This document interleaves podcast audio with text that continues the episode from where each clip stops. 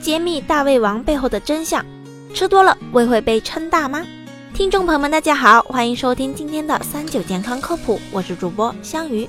上周的节目谈论到胃会不会被饿小，我就看到有听众留言问：既然胃容量基本是在一个恒定的范围内，那网上那些大胃王能吃那么多，又是怎么回事呢？其实胃对于每个人来说都是有固定大小的，也就是所谓的胃容量。胃容量是我们正常吃饱饭后胃囊的大小。就算我们吃的太饱，但在我们消化完过后，胃还是会恢复到原状。我们的胃容量是不会变的。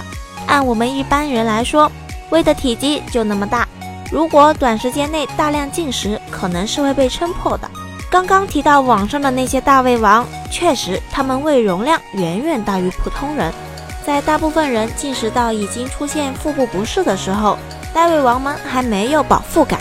影像学检查发现，大胃王们的胃部大多是呈现出扩张松弛的囊状，就像一个撑大过后失去了弹性的气球，这足以腾出盛放大量食物的空间。而他们有的是天生胃容量不同寻常，有的则是后天训练的。但后天训练也不是谁都可以的，就像运动员一样，有人通过后天锻炼可以取得很好的成绩。可是有些人就是不行，就拿吹气球来做比喻，那些胃壁肌肉比较厚的人，有天生的条件给他们锻炼；但如果是胃壁本来就薄的人，就不太可能成为大胃王。那些少数后天训练的人是怎么样的呢？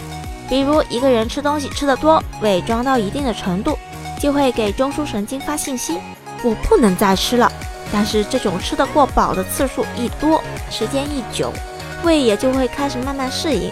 吃多了也不会给中枢神经发信息，到了这个时候，人自然就会吃得更多。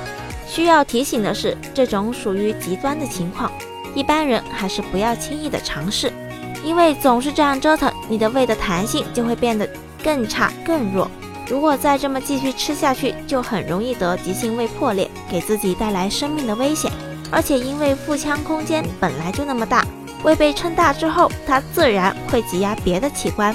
同时，肚子里面的血液供应也是有限的，胃变大之后还会抢夺其他器官的供血，再引发其他的疾病。甚至由于长期挑战身体的极限，人的生理激素水平都会受到影响，还可能会更早患上某方面的疾病，影响寿命。大胃王也不是人人能做的，经常吃得过饱，对于我们的健康来说也不是什么好事儿。为了健康着想。我们平时吃饭也应该学会掌握科学的节奏，以免因为吃饭速度太快导致过饱。好了，今天的节目也差不多了，我们明天再见吧。